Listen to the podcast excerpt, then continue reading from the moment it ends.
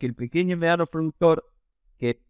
quiera y que necesita, por supuesto, y lo necesitamos, participe y, sea parte del, del, crecimiento de la producción porcina de Latinoamérica, tiene que ser un productor que incluya la gestión dentro de su granja, fundamental, la gestión para reducir costos, para ajustar rentabilidades, que esa gestión lo lleve a la eficiencia, la capacitación, yo siempre digo que necesitamos un productor que deje de ser operativo, que por ahí se encapsula dentro de su granja y no, no es un productor empresarial con una mirada empresarial y fundamentalmente buscar procesos asociativos para encontrar la escala. Es el gran desafío, Román, porque un productor pequeño o mediano puede ser eficiente, pero siempre le, le va a estar faltando la escala de producción para poder competir en el mercado.